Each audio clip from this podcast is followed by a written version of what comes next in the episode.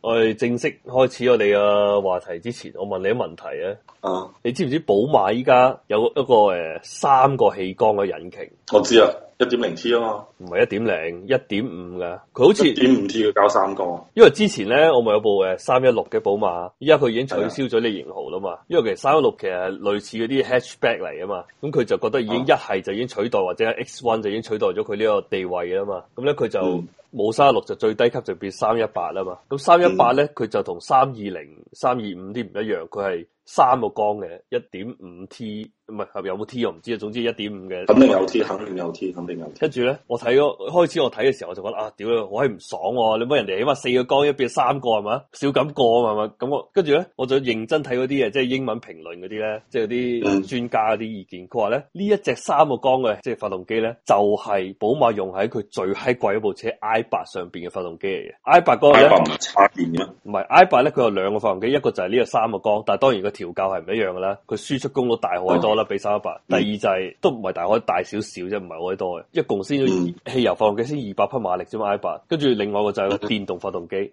所以咧嗯即係佢 I 八其實係 hybrid 嚟嘅，唔係 E BEV。唔係 I 三先至係純電動啊嘛，I 八唔係，從嚟都唔係嘅。啊我一路以為 I 八係係 hybrid 嚟嘅，唔係佢係 hybrid 啊，佢唔係。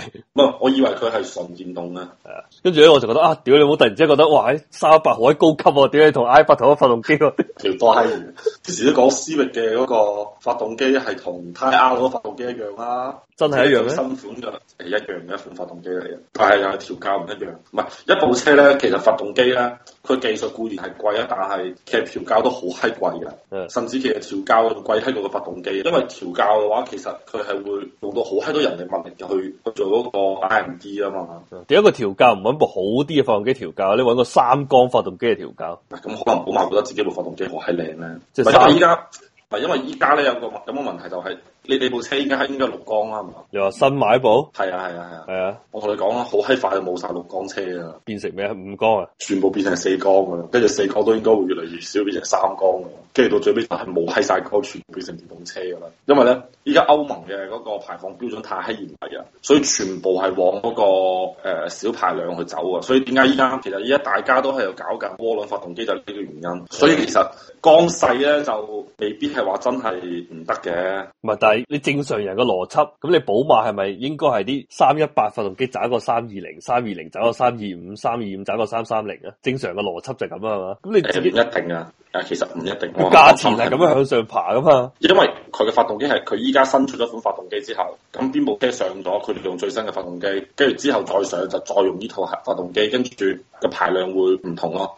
之前阿飛度啊，一四年嗰陣時啊，咪出咗部飛度嘅，即係你而家喺馬路上面見到最辛苦嗰部飛度啦。佢當時用嘅係 Earth Dream 嘅 engine 啊嘛，咁但係當時佢係本田第二部裝配咗 Earth Dream 嘅發動機嘅車嚟嘅。咁嗰時咩 CRV 啊、Pilot 啊、IR 啊，同埋思域啊，全部都冇裝到嘅喎。嗯，因為佢新啲啊裝到嘛，同埋佢咯，唔係係因為佢啱啱好到佢換代。咪咯，下一代換代就到其他都換噶啦。係啊係啊，所以其實都係會用最新嘅發動機咯，就啱好佢先換咪俾佢上先咯。咁如果按照你講法，寶馬以後都變咗三缸？誒唔係都會有四缸嘅，冇咁快去到三缸，因為三缸你都有限㗎嘛。因為你缸體越少咧，你嗰個進氣量就越細啊嘛，進氣量越細，你部車就越細力噶嘛，係咯，力量越越少噶嘛。係啊，所以咁佢肯定冇可能咁閪先進，三缸嘅發動機搞到你冇似前六缸咁閪勁啊，咁咪可能都俾佢五年嘅時間咯。所以呢個冇咩直接關係啊，即係因為咁簡單啲講啦，如果你有錢啦，你買部寶馬三系，你會揀邊部啊？你會揀三缸定四缸？我哦係揀四缸，啊屌 你！點解你唔要最先進嘅？屌你老味，你先做交話閪事咩？揸車講大力噶嘛，咁你邊部車大力買邊部車啦，屌你啊！一再就係、屌你咩，好閪多話咩私嘴呢啲嘢攞嚟吹嘅啫嘛，係咪鳩樣咁揸？唔係我同你講，即係其實揸車就係咁樣，邊部車大力買邊部。係啊，啲油費，唔係澳洲啲油貴唔貴啊？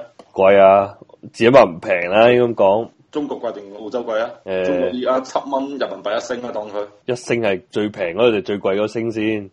正路嗰啲啦。反正我今日見到澳洲最平嗰啲油就係大概係折算翻人民幣，而家人民幣匯率幾多啊？五個三，五個三啊，大概六個三咗啦，六個三。哇咁唔平喎，澳洲啲油，咁真係要揸飛度啊！屌你！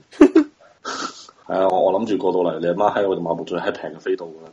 唔係啊，我咪同咪你係咯講過咯。唉，你唔好用中國嗰種邏輯啊！中國飛到賣得平就因為中國市場唔接受咁貴啊嘛，你唔平就哦賣唔出啊嘛。但澳洲唔係咁嘅情況嚟噶，澳洲飛到一啲都唔平嘅，知唔知啊？ 屌我知兩萬幾蚊一部啊係啊，澳洲係 city 平過飛到好閪多啊！嘛，嚇！係啊，唔一樣噶，即係中國同鬼佬係唔同嘅市場，完全。所以你嗰我唔知你嗰套技術喺度應唔應用得到，哦，應用得到，我哋嘅 methodology 係一樣嘅。但係只因為人嘅思維方式完全唔一樣嘅，所以佢哋定價都唔會一樣。海過癮嘅澳洲。哦，咁中國係唔拉起細車啫，呢啲係全世界都知噶啦。睇下我哋開始今日嘅主題先啦。